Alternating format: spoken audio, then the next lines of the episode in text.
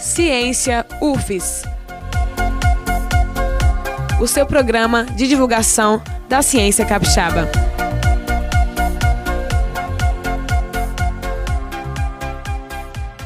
Olá, ouvintes da Rádio Universitária. Estamos no ar com mais um programa Ciência UFES. Programa de divulgação da ciência, das pesquisas e das ações da UFES que tem um impacto direto na sua vida, um impacto direto na vida das pessoas. Toda sexta-feira às 10 da manhã aqui na Rádio Universitária FM 104.7. E o Ciência UFES Virtual número 71 dessa sexta-feira recebe Leila Massaroni, professora e coordenadora do Comitê Operativo de Emergência para o Coronavírus aqui da UFES, e Poliana Ramé, médica infectologista e perita da Diretoria de Atenção à Saúde da UFES. Nós vamos conversar sobre o estágio atual da Covid-19 no Espírito Santo como esse cenário tem afetado as atividades aqui da UFES. Elas também falam sobre como a ciência e a universidade têm um impacto direto no combate à pandemia e para a retomada das nossas atividades, né? Olá, professora Leila, seja bem-vinda aos estudos virtuais da Rádio Universitária. Olá, ouvintes. Olá, Hélio. É um prazer estar aqui com vocês nessa manhã. Olá, Poliana, seja bem-vinda. Olá, Hélio. Olá, ouvintes. É, estou aqui à disposição, fico muito feliz com o convite.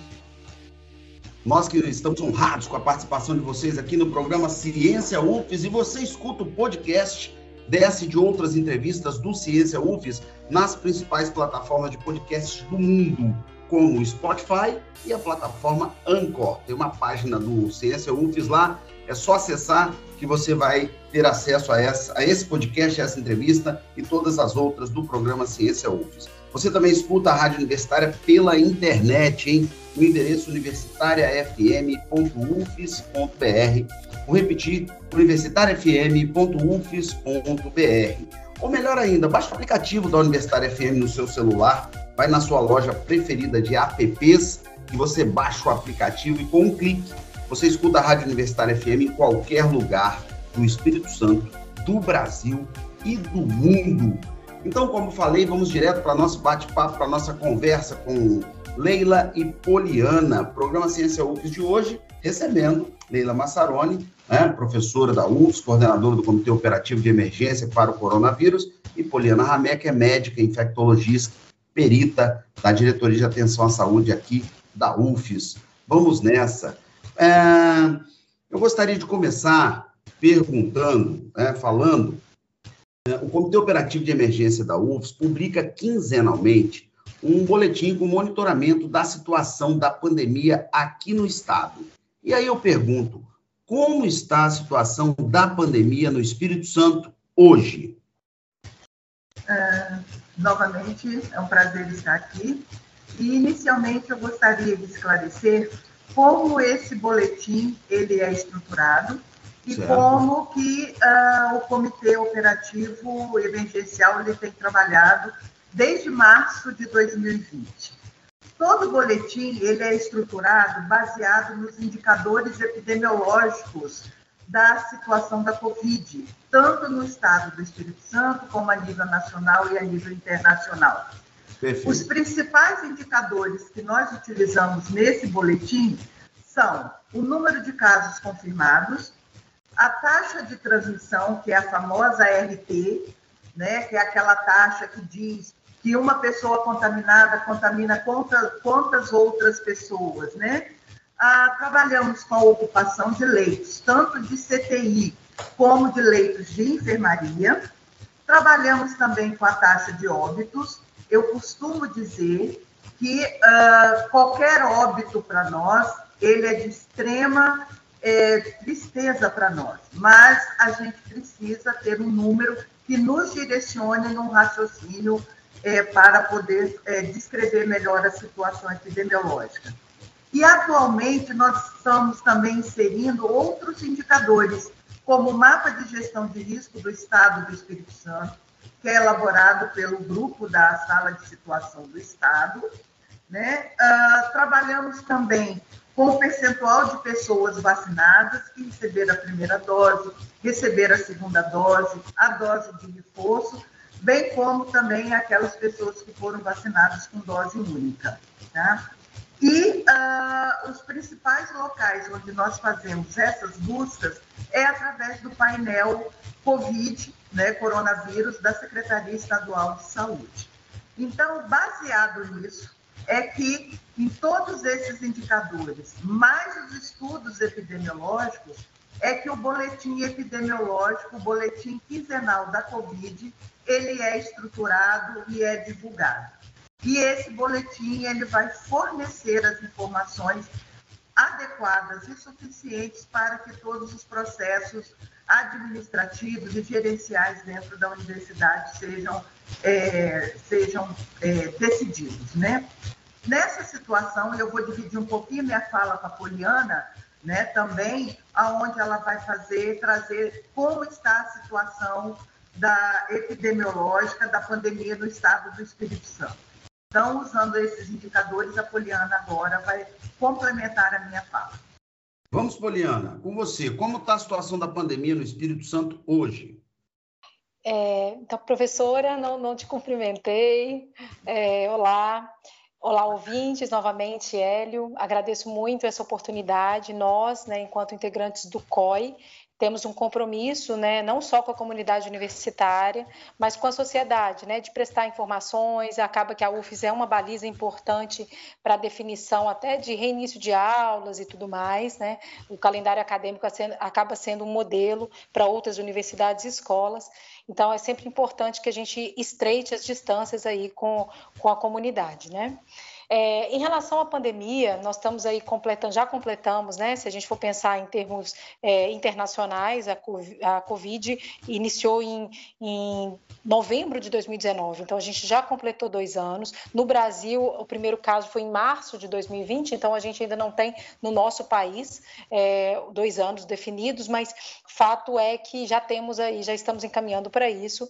E, e de fato nós vivemos um momento agora curioso, né? Um momento distinto das outras outras ondas anteriores, em que nós temos um aumento de incidência de doença, ou seja, aumento de casos novos, porém uma relativa estabilidade, tanto do ponto de vista de internação, né, então de ocupação de leitos hospitalares, como também em relação à mortalidade. Sabemos que em relação às semanas anteriores, a gente teve um incremento é, razoável de fato, é, da, da, mortalidade. A gente teve um aumento considerável em, rela, em relação à quinzena anterior, mas é, ainda esse aumento é, é um aumento dentro, é, dentro da curva, né, dos gráficos de, de desempenho da, da, da, pandemia, a gente vê que é uma curva de mortalidade muito abaixo dos piores momentos da pandemia no nosso estado, que foram os meses de março de 2020 e o mês de junho de 2021.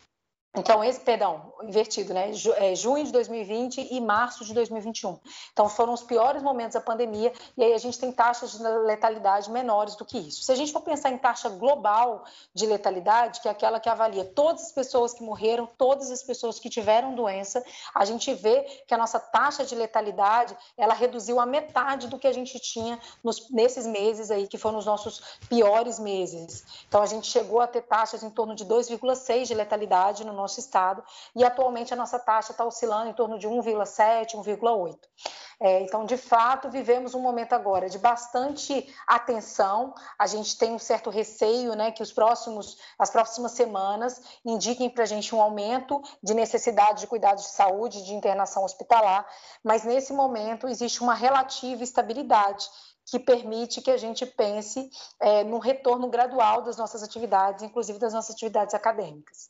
Obrigado, professora Poliana. Professora Leila, é, qual o posicionamento do Comitê Operativo de Emergência para o Coronavírus da UFES, que a senhora coordena? Qual é o posicionamento para a retomada das aulas presenciais aqui na nossa universidade, professora? Bom, é, nós, como já está posto, né, nós temos trabalhado de uma forma muito cuidadosa, avaliando todos os indicadores. E uh, quando iniciou a pandemia em 2020, realmente foram suspensas todas as atividades presenciais e, uh, e começou o seu trabalho remoto e o ensino remoto. Bom, a partir daí, com os boletins e a avaliação dos dados epidemiológicos, dos indicadores epidemiológicos, baseados também, fomos construímos nosso plano de biossegurança e, paralelamente a esse plano de biossegurança, foi estruturado o plano de contingência, né? Então, foi um trabalho integrado em que nós é, acompanhamos também os dados epidemiológicos também próximo ou respeitando ou trazendo as fases é, propostas no plano de contingência. Por isso que no boletim, às vezes, vocês vão ver fase, vamos evoluir para a fase 2, vamos manter a fase 2, vamos evoluir para a fase 3. Essa fase, ela é estabelecida em parceria do comitê operativo com o plano de contingência que foi estruturado. Foi um trabalho é, integrado. É, para este momento, é, nós, no, em novembro de 2021, nós tínhamos uma outra situação muito mais, vamos dizer assim, confortável da pandemia, que nos remetia até uma possibilidade de avançar para uma fase 4 do plano de contingência, que remete a um retorno presencial para o próximo semestre. Né? Mas já sabendo de antemão que, como nós não conhecíamos a, a evolução natural da Covid, porque é nova, né? Uh, esse, tipo de, esse tipo de doença provocada pelo coronavírus, gente sabia que nós poderíamos ir e retroceder em algum momento. É, novembro, a gente já estava prevendo uma possibilidade, mantendo-se os indicadores daquela forma, né, no nível de estabilidade no nível baixo, de podermos avançar para a fase 4, que significa um retorno 100% presencial, tanto das atividades administrativas como acadêmicas. Como acadêmicas. E como foi a nossa surpresa que no final de dezembro é, começou-se a propagar uma nova variante, a Ômicron, que ainda persiste, que elevou bastante os nossos números de casos suspeitos e confirmados, e que aí nos fez retroceder é, dentro da fase 3 que nós nos encontrávamos, né? Então, a gente imediatamente fizemos todo o processo avaliativo, conversamos com a gestão e aí mantivemos a fase 3, mas com ah, o retrocesso ou a manutenção de, da portaria 31, que evitava que a gente suspendeu essa portaria, o reitor suspendeu, mas que suspendeu essa portaria do retorno seguro e gradual. Neste momento, diante dos dados que a, que a Poliana, né, que a doutora Poliana descreveu muito bem, a gente já se encontra no momento de queda dessa, dessa, da, dos casos suspeitos e confirmados da Ômicron. Né? Então, se, se essa situação ela se reverter, se esse pico que subiu, ele começar a descer, a gente já volta a ter a proposição ou a expectativa de para o, para o próximo semestre, que inicia em abril de 2022, nós avançarmos um pouco mais no retorno das aulas presenciais e das atividades administrativas dentro da UFES. Então, tudo, a gente precisa trabalhar com projeções. Infelizmente, né, nós não podemos fazer uma, uma, uma previsão certa, porque esse vírus a gente não conhece bem o comportamento dele. Então, já veio a ômega, já veio a variante delta, agora vem a ômicron, né? Mas a gente espera que a gente conhecendo cada vez mais esse, a, a, a, o comportamento desse vírus, a gente possa fazer uma projeção mais adequada para que tenha um retorno é, das atividades presenciais a partir de abril. Neste momento, nós nos encontramos na fase 3, que é uma fase ainda que nos remete ao ensino híbrido, né? E que nós vamos, estamos nela até o final desse semestre. Mas sempre nós colocamos, o COI sempre alerta, as projeções, elas são feitas, projeções, certezas, a gente precisa aguardar mais um pouco a evolução desse prazo para efetivamente recomendarmos uma, uma evolução de fase com o aumento da presencialidade tanto dos estudantes, docentes e como da nossa equipe administrativa dentro da universidade. Então, dessa forma, o COI ele vai paulatinamente, quinzenalmente, fazendo a avaliação para que a gente possa fazer a recomendação à gestão né, e aos órgãos superiores da UFES para que tome as suas providências ou as suas decisões para o avançar de fase dentro da universidade. Repetindo, em dezembro nós tínhamos a fase 3 com ensino híbrido. Em janeiro, recomendamos a manutenção da fase 3 com restrições. Para abril, se as projeções se confirmarem, nós podemos já fazer uma proposição e uma recomendação de avanço para a fase 4, que está estabelecido no plano de contingência da universidade. Mas é um passo a passo. Projetar para abril, é, podemos projetar, porque a nossa expectativa é que melhore, né? Mas a gente precisa acompanhar paulatinamente, quinzenalmente, a evolução desses indicadores para que as recomendações se dê de forma segura né, para o retorno das nossas atividades dentro da universidade. Perfeito. Essa, foi, essa é a professora Leila Massaroni, professora da UFES, coordenadora do Comitê Operativo de Emergência para o Coronavírus aqui da UFES. Professora, quando as aulas presenciais voltarem aqui na UFES, né, uma projeção aí para abril, gostaria que a senhora falasse um pouquinho quais as medidas de proteção que serão adotadas pela nossa universidade e quais as medidas de proteção pessoal que devem ser adotadas pela comunidade universitária? Bom, então vamos lá. Como diz a doutora Poliana, nós estamos também numa situação confortável, porque a nossa taxa de vacinação ela tem evoluído bastante. Hoje nós estamos em torno de 74% né, de toda a nossa população devidamente vacinada com esse sistema vacinal completo. Isso também nos dá uma certa segurança para fazer a indicação de mudanças de fase. Mas, torna a repetir, são projeções, expectativas e sentimentos que a gente gostaria de ver novamente a saúde é, é, habitada né, pela nossa comunidade. Bom, havendo possibilidade de avançar para a fase 4, né, ou da fase 3 evoluir um pouco mais na fase 3, né, das atividades híbridas e para as atividades presenciais que estão previstas na fase 3, né, de qualquer forma, a gente tem que partir da ideia e do pensamento das atitudes, principalmente, inicialmente individuais. Quais seriam essas atitudes de precaução, de prevenção individual? É o uso correto da máscara, né? o uso correto da máscara, repito, reforço, o uso correto da máscara não é uma utilização de uma máscara que esteja abaixo do nariz ou que esteja no queixo, né? Mas que esteja um uso correto. O que, que ele representa? A máscara está devidamente adaptada ao rosto, protegendo do nariz até o nosso queixo. Então, é o uso correto da máscara bem ajustada ao rosto, tá? O tipo de máscara nós temos uma variedade, mas normalmente todas essas possibilidades elas estão aí hoje de fácil acesso. Outro cuidado que nós temos que ter, a higienização das mãos, né? Então, a fato de, da higiene, que seja com água e sabão, ou que seja com o álcool gel, também nós precisamos ter esse cuidado.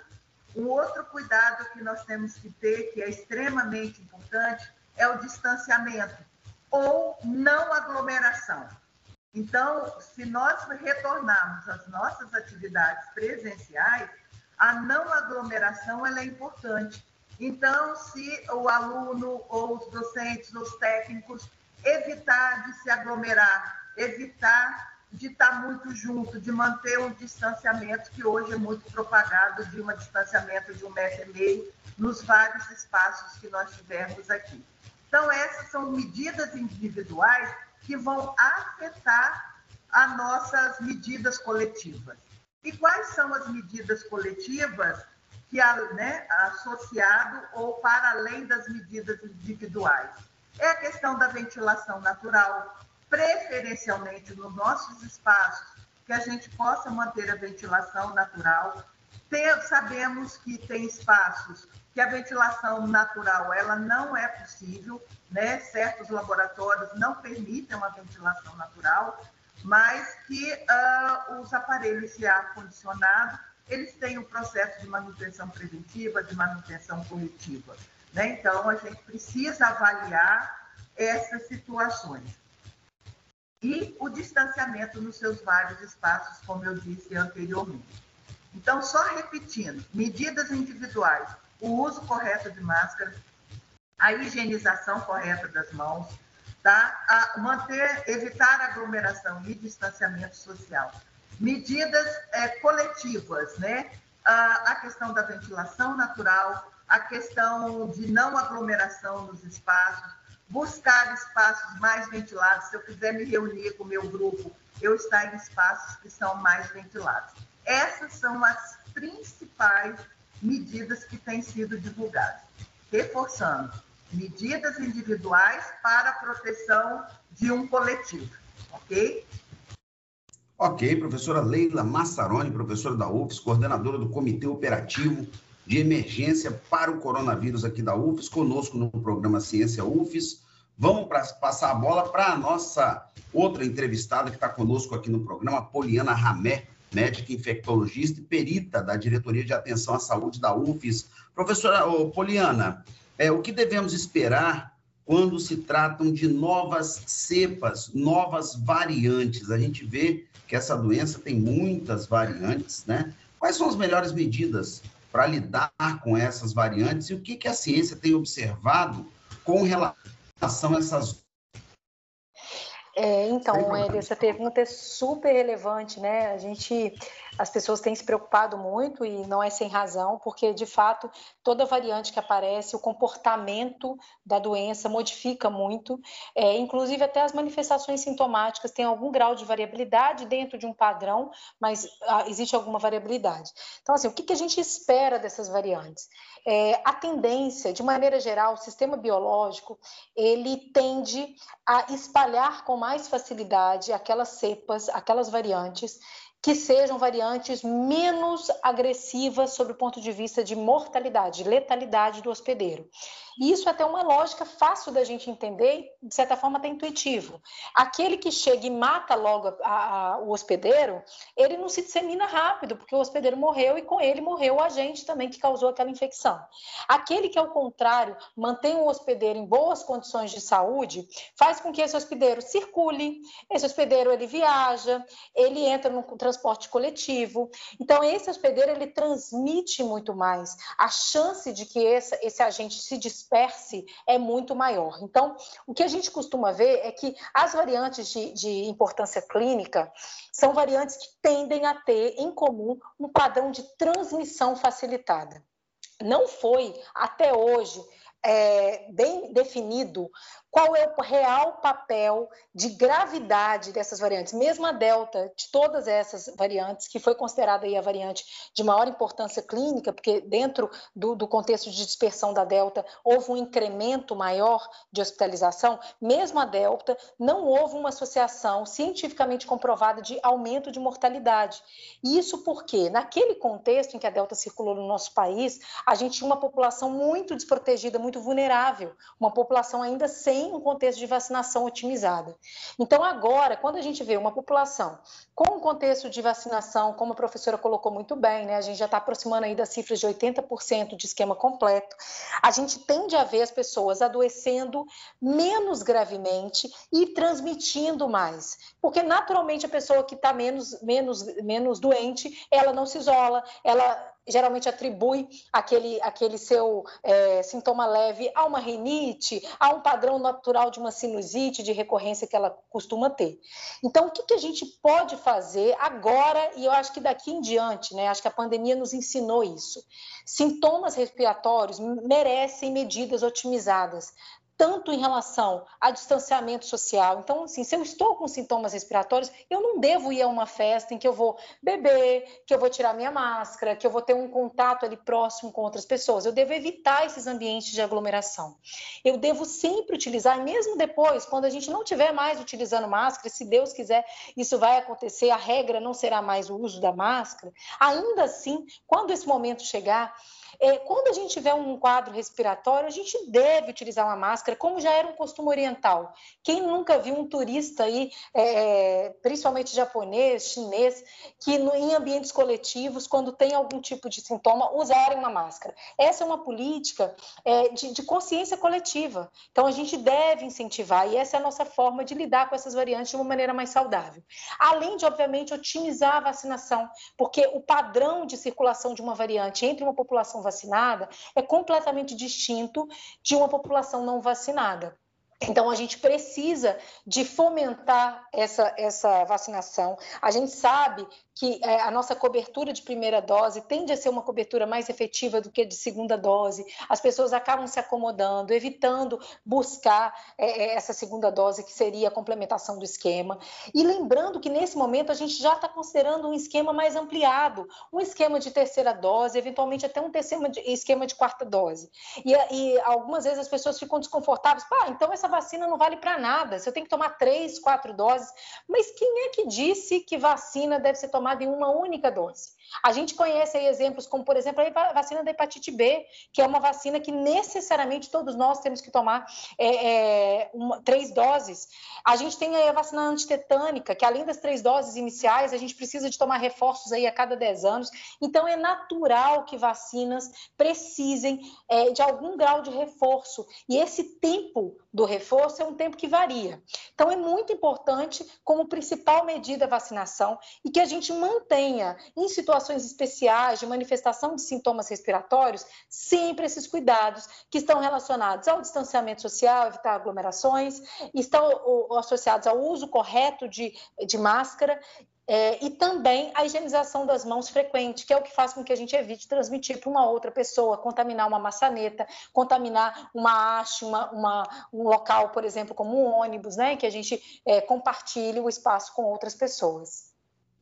Poliana, é, como que os testes entram nessa história do combate à pandemia? Qual a importância dos testes nessa engrenagem toda, Poliana? Então, é até curioso isso, porque, assim, sob a perspectiva epidemiológica, então, assim, para o governo de um estado, para o governo do, do, nosso país, é muito importante que haja uma política de incentivo à testagem de maneira populacional. Isso é diferente, para mim, Poliana, indivíduo, é muito diferente é, a, o benefício que eu experimento dessa testagem. Então, às vezes, tem pessoas, e não raramente aqui na UFES, a gente vê às vezes, servidores que vêm para a gente já tendo testado 10 vezes, porque ele está atrás de uma doença de maneira assim, é, é, até patológica, talvez mais do que a própria doença. A testagem, qual o objetivo da testagem? De maneira geral, o que, que o, a, os, as políticas de saúde pública tendem a fazer? Favorecer a testagem em locais específicos, em locais que ofereçam para a gente informações relevantes, como, por exemplo, qual é a circulação entre os nossos viajantes de Covid? Por isso, temos uma testagem lá no aeroporto. Qual é a situação é, de circulação, por exemplo, no nosso transporte coletivo? Por isso, nós sempre tivemos algumas é, regiões é, da, da, Grande Vitória é, com postos de, de, testagem em regiões é, de, de terminais rodoviários. Isso por quê? Porque, do ponto de vista populacional, é interessante saber como anda a circulação da doença, como anda a positividade, ainda que sejam portadores assintomáticos. É totalmente diferente da gente pensar, por exemplo, que a UFES, de agora em diante, vai estabelecer que todos os servidores sejam testados a cada três meses. Isso não tem benefício. Isso só tem benefício se a gente vai pensando do ponto de vista de saúde pública. É, é o governo que tem que fazer isso, porque é ele que tem condição de olhar para isso como um dado dado que vai se tornar depois um dado é, é, viável para toda a população daquele espaço, né, daquele estado, daquele país. Então, na UFES, o que, que a gente deve ter de política de, de, de, de testagem? As pessoas inicialmente sintomáticas respiratórias devem buscar a, a, a, realização da testagem, ou então aquelas contactantes de casos confirmados. Esses, essas situações, não há dúvida, há benefício individual e há benefício para as pessoas com as quais você convive de que você se teste.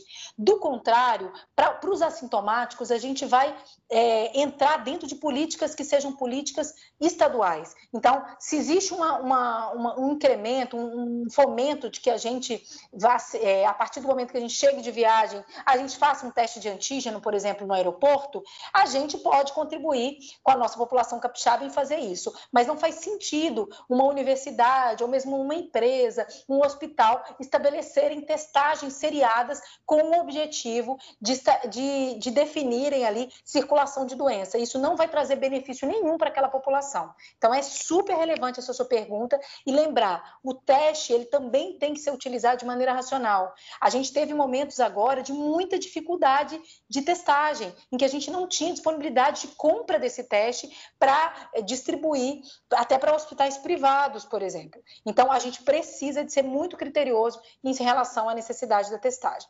Poliana Ramé, médica infectologista e perita da Diretoria de Atenção à Saúde da UFES, conosco aqui no programa Ciência UFES, e também professora da UFES, Leila Massaroni, coordenadora do Comitê Operativo de Emergência para o Coronavírus, falando sobre a situação da pandemia e como isso tem afetado as nossas atividades aqui na UFES, hoje no programa Ciência UFES. Eu pergunto, a Covid-19 veio para ficar ou existe alguma possibilidade da sua erradicação?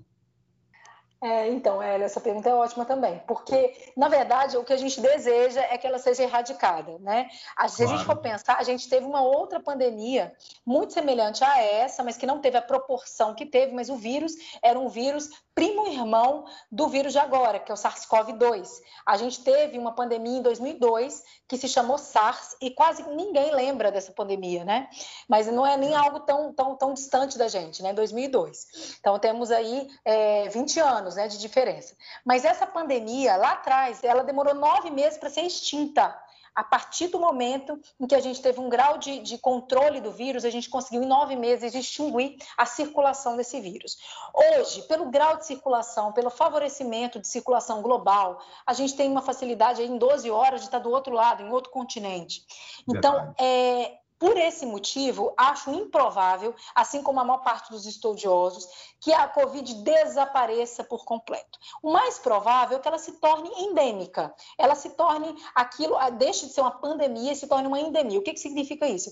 Significa que ela passa a ter uma prevalência prevista dentro da, da nossa comunidade, e aí as nossas medidas são medidas menos exageradas. Então, a gente não precisa, por exemplo, fazer um isolamento de 14 dias. A gente passa a fazer um isolamento mais comedido, talvez três, cinco dias, sem necessidade de medidas, por exemplo, de suspensão de atividades, de trabalho é, remoto para todo mundo, de fechamento de comércio, porque já não existe mais um impacto do ponto de vista é, de, de, gravidade de sintomas que leva essa população a procurar um hospital em demasia. Então, como é, por exemplo, a influenza hoje. Então, eu, eu hoje aposto que em breve a gente estará reduzindo ainda mais o nosso tempo de isolamento e estaremos convivendo com a Covid como aquele vizinho mesmo, aquele vizinho indesejado, sabe aquele que arrasta as coisas na sua cabeça, que às vezes você bate lá na porta e fala, fulano, me ajuda, eu quero dormir, e aí você, ajuda, é, você quer fazer uma faxina meia-noite, e aí aquele que você sabe assim, que a sua intervenção no máximo é essa, dá para você pedir, mas se ele não quiser fazer, não tem muito jeito, você vai ter que conviver com ele aí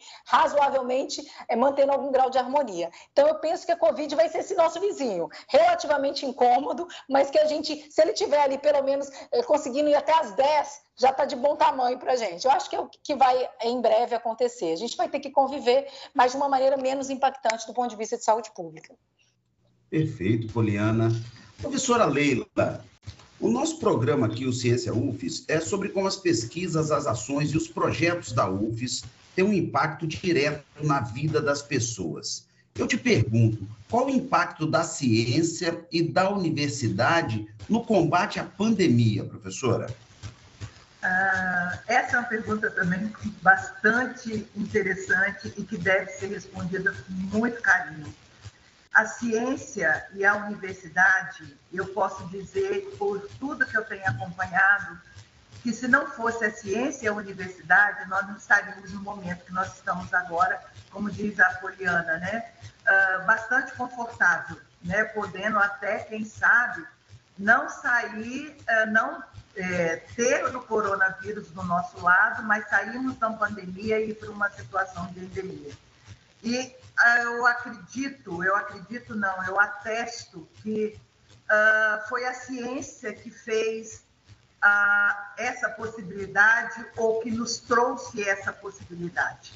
Né? Então, todos os estudos, aprender sobre o, o, sobre o coronavírus, aprender sobre as variantes, aprender sobre as formas que elas contaminam, que ela é, que ela é transmitida, sobre as maneiras de prevenção, né, sobre a descoberta dos tratamentos farmacológicos, né, que agora nós temos aí algumas medicações sendo, sendo testadas né, para situações específicas de pacientes com Covid.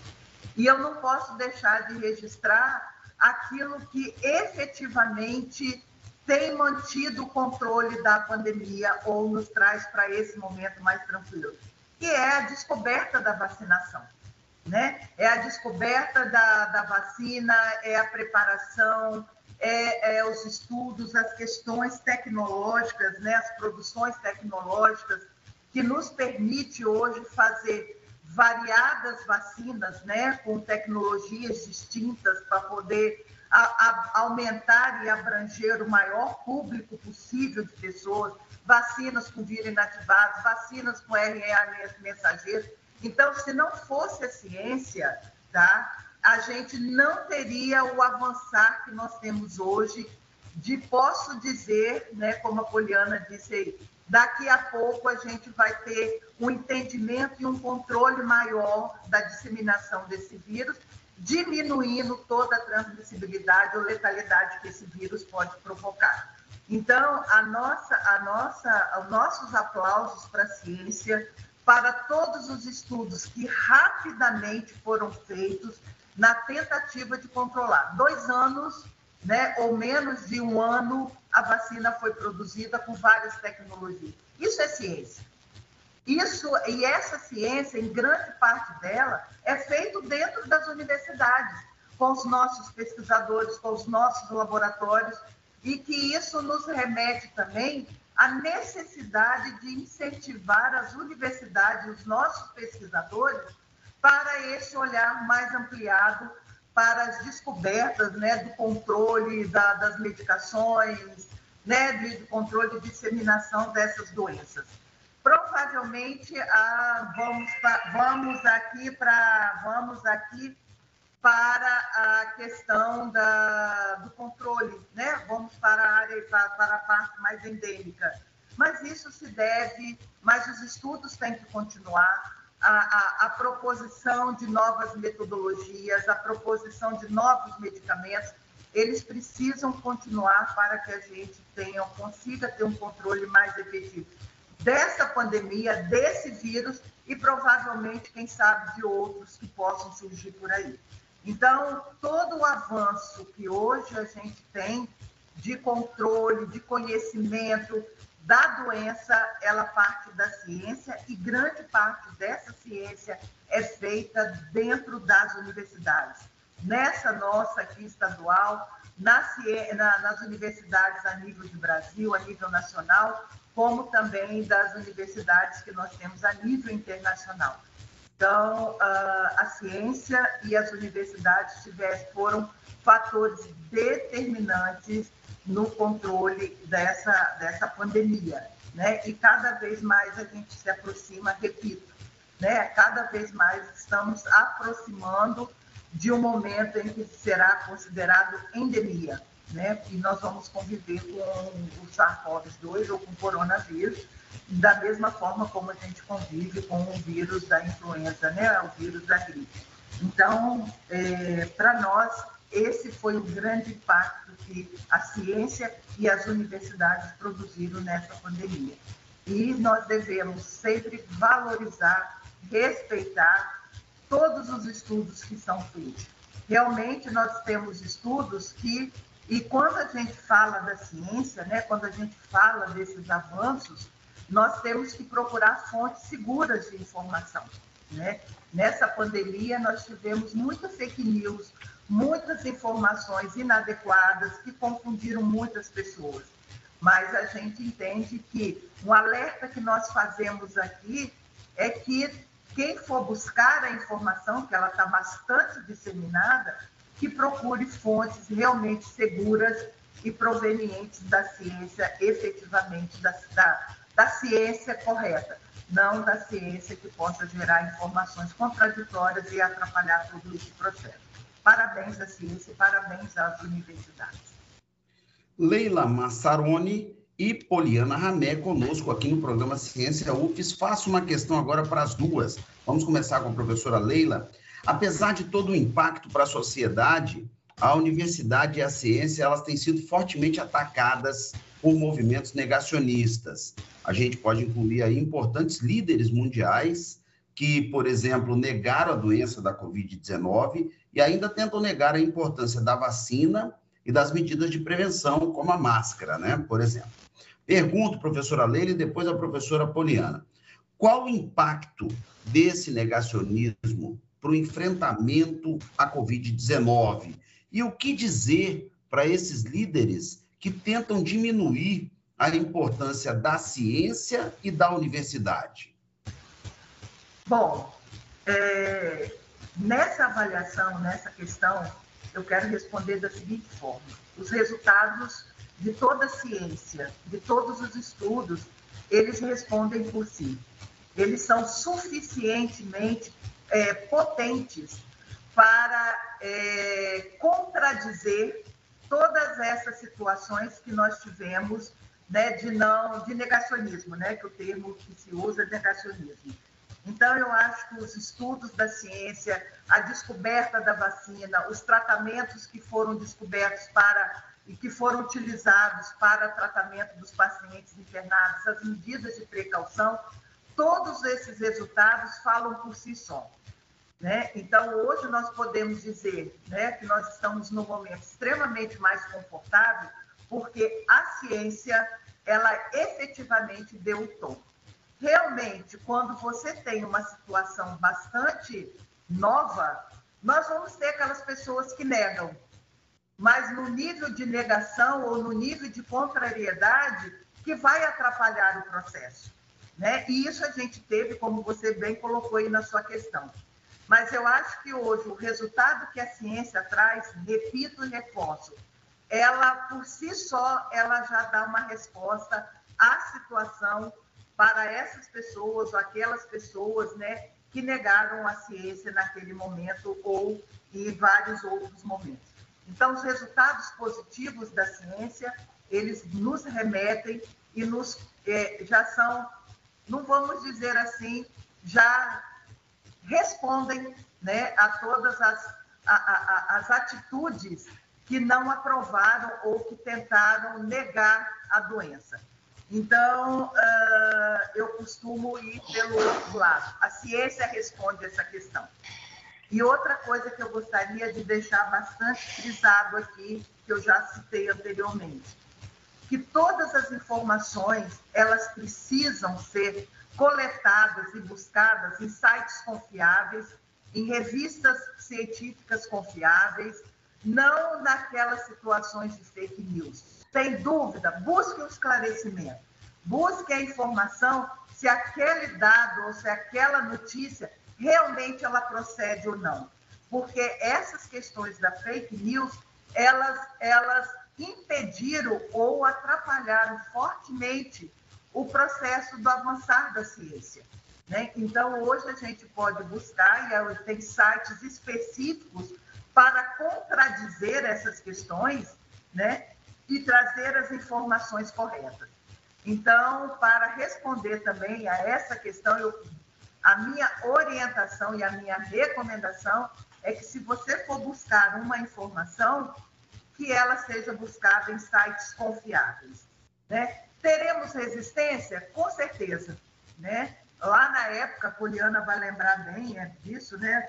Lá na época que a, que a gente teve a, a, a guerra das vacinas, né, a revolta das vacinas, porque naquela época era um, um processo de, de saúde pública que precisava ser contido e as vacinas foram obrigatoriamente administradas e teve a revolta da vacina.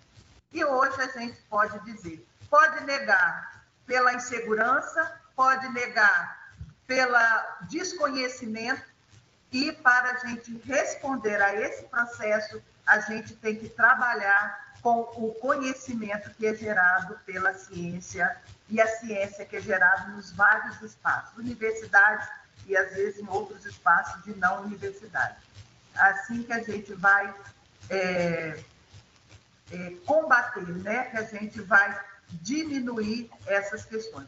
E certamente continuaremos tendo algumas atitudes que efetivamente possam impedir o avançar do controle.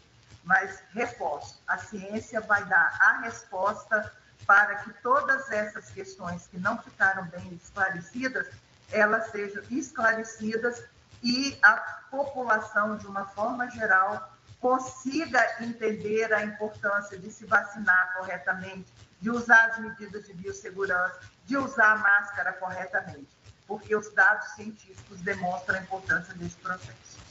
Tá bom? Vamos colocar a professora Poliana nessa conversa. Poliana, além de combater a Covid-19, a gente também tem que combater o negacionismo. E eu te pergunto, qual o impacto desse negacionismo para o enfrentamento à Covid-19 e o que dizer para os líderes políticos que ainda tentam diminuir a importância da ciência e da universidade? É, Hélio, assim, eu, eu tenho o hábito de, de tentar enxergar as coisas sempre com, com uma lente assim ampliada é, e sempre com uma perspectiva histórica, né? Então, a professora Leila citou muito bem a revolta da vacina é, e, na verdade, tantos outros momentos estabeleceram um desafio a mais para a ciência no sentido de, de persuasão mesmo da comunidade. O que acontece é que toda vez que a gente tem uma situação que foge ao habitual, né, que, que nos coloca em xeque, e coloca inclusive os nossos conhecimentos científicos em xeque, é natural que é, acabe tornando, é, vindo à tona, o senso comum.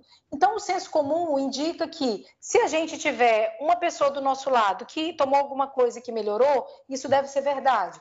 O senso comum ele é extremamente é, apegado às tradições. Então, para ele entender a necessidade de, uma, de, um uso de máscara é mais difícil. Você tem que convencê-lo. Isso, isso é um, um, movimento muito mais é, é, difícil de ser realizado do que quando você tem algo já estabelecido, como por exemplo foi o uso de máscara na China, que foi o local onde a coisa se estabeleceu e essa já era uma rotina habitual para eles. Então, assim, hoje o que eu vejo, esse movimento do, do, negacionismo, eu vejo sob a seguinte perspectiva: a gente tem uma situação em que a, a comunidade sempre nos apresentou situações de senso comum.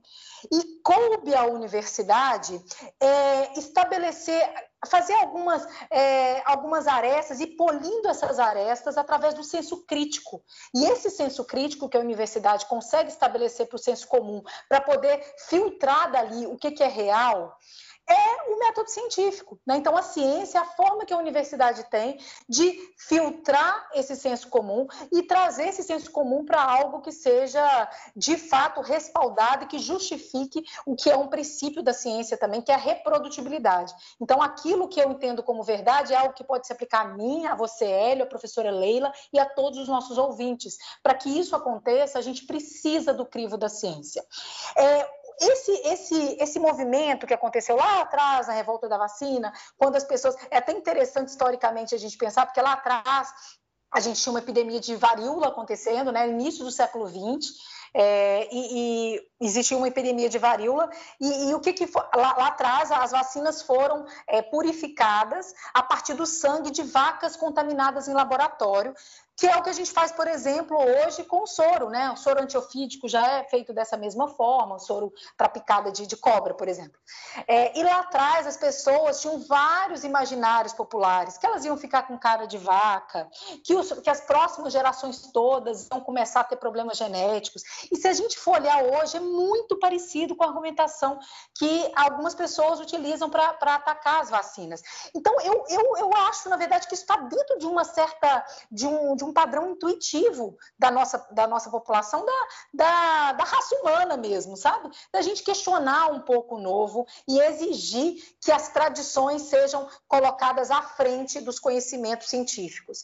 Então, é, acho que é uma, uma, uma questão natural, só acho que isso só aumenta a importância das universidades. Isso só aumenta a importância desses locais que conseguem estabelecer este filtro. Né? Então, para que a gente tenha é, uma população devidamente orientada, a gente precisa de ter esses locais mesmo, que são locais que fazem né, a, a, um, observa um observatório científico dos eventos, e não apenas a minha, observa a minha observação é, leiga. Né? Então, assim, observar um, um fenômeno não me basta para julgá-lo procedente. Eu preciso de avaliar todas as nuances que pode estar afetando esse fenômeno para além do que eu sou capaz de ver. É, eu gosto muito de uma frase, costumo encerrar minhas aulas atualmente no momento Covid com ela e vou repetir para vocês para encerrar minha fala. É, mas na vida é muito, a gente precisa ter muito cuidado com o que a gente ouve, porque há mentiras muito cativantes e há verdades muito sem graça. Isso costuma confundir a nossa razão no momento em que a gente tem aí aflorados todos os sentimentos, e aí esses sentimentos também são sentimentos de sobrevivência, em que as pessoas estão com medo de morrerem, é muito comum que a gente venha, senti, veja aflorar também sentimentos é, que são da natureza animal, né? O sentimento de sobrevivência, a necessidade de fazer qualquer coisa. E aí isso acaba negando muito a razão. Vamos fortalecer as nossas universidades, principalmente as nossas universidades públicas, e com certeza com isso a gente gente vai ter o filtro necessário da razão para proteger a nossa comunidade, a nossa sociedade é, das mazelas aí que o senso comum nos traz. Poliana Ramé, médica infectologista e perita da Diretoria de Atenção à Saúde da UFES, conosco aqui no programa Ciência UFES, e professora Leila Massaroni, professora da UFES e coordenadora do Comitê Operativo de Emergência para o Coronavírus aqui da UFES, nos dando um panorama da pandemia nesse momento e colocando a UFES aí, né, colocando a posição da UFES frente a esse cenário.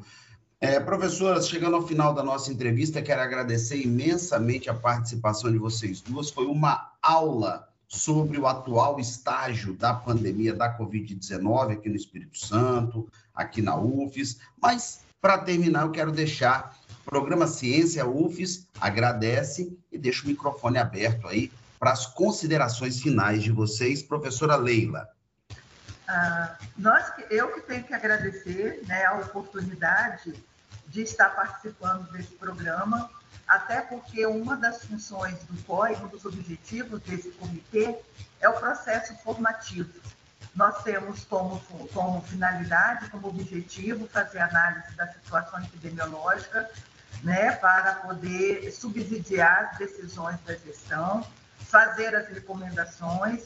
As decisões são da gestão, dos conselhos da universidade, mas nós temos também um aspecto de formador, né, um aspecto formativo bastante acentuado, porque nós entendemos que para fazer o controle, né, para fazer todas essas recomendações, a gente precisa ter esse aspecto da formação da orientação para a nossa comunidade. Então, o COI, ele tem uma formação, né, como vocês viram comigo, com a Poliana, nós temos outros, outros membros participantes do COI também, e nós temos um trabalho bastante extenso, já há mais de quase dois anos, já passou de dois anos, né, chegando aos dois anos, mas a gente, nós entendemos que é, a necessidade dessa, do processo educativo, porque o controle da pandemia ele está bastante dentro do processo educacional da, do indivíduo e da comunidade. Né? Então, quando nós falamos a vacinação, ela é importante para você, indivíduo, mas ela também remete ao contexto coletivo. Então, o COI vem com esses objetivos e nos colocamos à disposição para qualquer esclarecimento, né? Nós temos o site do para qualquer informação ou para qualquer esclarecimento maior que se fizer necessário. E também, finalizando a minha fala, é, uma das coisas que eu tenho visto, né, tenho ouvido e tenho presenciado nesse tempo todo, é que ah, nós precisamos já mudar um pouco o nosso olhar sobre a pandemia, sobre a doença da Covid. Né? Realmente, lá dois anos atrás, como registrou a Poliana, era uma, era uma situação que ninguém conhecia, né? era tudo muito novo, muito assustador. Hoje nós temos uma situação que é muito mais confortável com a vacina, com o controle, tanto é que nós estamos vendo a abertura de vários espaços, né? aquelas medidas restritivas, os lockdowns que foram necessários, hoje eles não se tornam mais. Então, nós devemos agora, nesse, a partir dessa situação, ter um olhar mais discriminativo e não é, nos apegar ao momento anterior, mas acompanhar toda a evolução que essa doença, que o cuidado, que a ciência tem desenvolvido e trazer isso para uma situação de conviver, de como conviver com o coronavírus, né? Então, nós estamos no outro momento que nós também precisamos avançar nessa análise, nessa reflexão de como conviver com o coronavírus, com a Covid daqui para frente. E como bem disse a Poliana, provavelmente ela vai sair do momento de pandemia, vai se tornar endêmica e nós vamos conviver com esse vírus aí por muito tempo. Então, é mais é, é, convidar uma reflexão de que momento da pandemia nós estamos vivendo, né? de sairmos do, do, do processo de estar assustada, mas para um processo de mais tranquilidade, com os cuidados, sem dúvida nenhuma, não é relaxando nas medidas de biossegurança, mas hoje nós temos um avançado, mas uma evolução da história natural desse, desse vírus que nos dá, que nos leva a ter uma situação um pouco mais ou bastante mais tranquila nesse processo. Então, nós estamos num outro momento, numa outra situação que nos leva a refletir de como trabalhar e como conviver com o coronavírus. Então, avançar também na nossa, na nossa forma de ver essa doença, né? Então, é nosso, nosso, nossa fala final aqui. E muito obrigado, Hélio, muito obrigado aos ouvintes, e reforço, qualquer é, informação adicional pode nos procurar, que a gente terá o máximo prazer de atender a, a todos vocês. Obrigado. Muito, muito, muito obrigado, professora Leila Massaroni, conosco aqui no programa Ciência UFES. Professora Poliana, o programa Ciência UFES é um programa de divulgação da ciência, das pesquisas e das ações da UFES que tem um impacto direto na vida das pessoas. Quero agradecer imensamente a sua participação e deixar o microfone aberto aí para suas considerações finais. Eu que agradeço, Hélio. Seu programa, de fato, assim, é, é, de uma contribuição, é mais um braço que a universidade lança, né, em direção à comunidade, de integração, de extensão. É, e da mesma forma, a gente entende, eu, eu sou Estou muito honrada de estar aqui hoje representando o Comitê Operativo de Emergências da UFES, é, junto com a professora Leila, é, que também tem um trabalho árduo, né, no sentido de é, dar é, meios, né, ferramentas para a nossa sociedade se guiar. Recentemente eu estava numa aula do meu filho é, e, e, vi o pessoal utilizar o nosso boletim da UFES lá, mais até do que o da própria CESA, para nortear algumas medidas que estavam sendo tomadas. É, e nisso a gente vê a importância dessa universidade, né? O quanto a UFES tem trabalhado não só por meio do comitê, mas em várias frentes, inclusive assistenciais, para lidar e ajudar a sociedade a vencer a pandemia. É, acho que outros valores muito importantes que a gente tende também a trabalhar dentro da universidade pública, que são valores de coletividade, né, de exploração de, de racional do espaço físico, né, de é, respeito ao outro. Esses valores nunca foram tão importantes né, de serem é, trazidos para a nossa comunidade, de serem uma semente a ser plantada para que as próximas gerações tornem isso aí um hábito. Então, mais um motivo para que a gente agradeça é, é por termos aí ainda uma universidade pública forte, consolidada e que se lança aí em, em serviço mesmo dessa sociedade. Eu só agradeço a possibilidade de estar aqui hoje falando em nome dessa universidade que eu tanto respeito. Muito obrigada, até mais. Muito, muito obrigado. Poliana Ramé, médica, infectologista e perita da Diretoria de Atenção à Saúde aqui da UFES, conosco no programa Ciência UFES, juntamente com a professora Leila Massaroni, professora e coordenadora do Comitê Operativo de Emergência para o Coronavírus aqui da UFES, que deram uma aula nessa manhã de sexta-feira para os nossos ouvintes e para mim também sobre a situação da pandemia, como isso tudo tem afetado a nossa vida. Programa Ciência UFES, um programa de divulgação da ciência, das pesquisas e das ações da UFES que tem um impacto direto na vida das pessoas, um impacto direto na sua vida, toda sexta-feira, às 10 da manhã, aqui na Rádio Universitária FM 104.7 perdeu parte dessa entrevista, quer ouvir a entrevista na íntegra, vai para o nosso podcast. Nosso podcast está nas principais plataformas de podcast do mundo, como, por exemplo, Spotify e Anchor, plataforma Anchor. Nós temos páginas do Ciência UFES nessas plataformas de podcast. Procura lá que você vai ver, ouvir essa entrevista na íntegra. Escute a Rádio Universitária pela internet. Tá com algum probleminha de é, sintonizar no seu dial aí a nossa Universitária FM, vai para a internet universitariafm.ufes.br. Vou repetir, universitariafm.ufes.br. Ou melhor ainda, baixe o aplicativo da Universitária FM no seu celular. Vai na sua loja preferida de apps, tem para iOS, tem para Android, baixa lá no seu celular com um clique. Você vai escutar a Rádio Universitária em qualquer lugar do Espírito Santo, do Brasil e do mundo. Eu sou Hélio Marchione, vou ficando por aqui e deixo o meu abraço, agradecimento pela honra da sua audiência. Mais um programa Ciência UFES, programa de divulgação da ciência, das pesquisas e das ações da UFES, que tem um impacto direto na vida das pessoas, um impacto direto na sua vida. Te convido para estar conosco sexta-feira que vem, às 10 da manhã. Grande abraço e até a próxima. Ciência UFES. O seu programa de divulgação da ciência capixaba.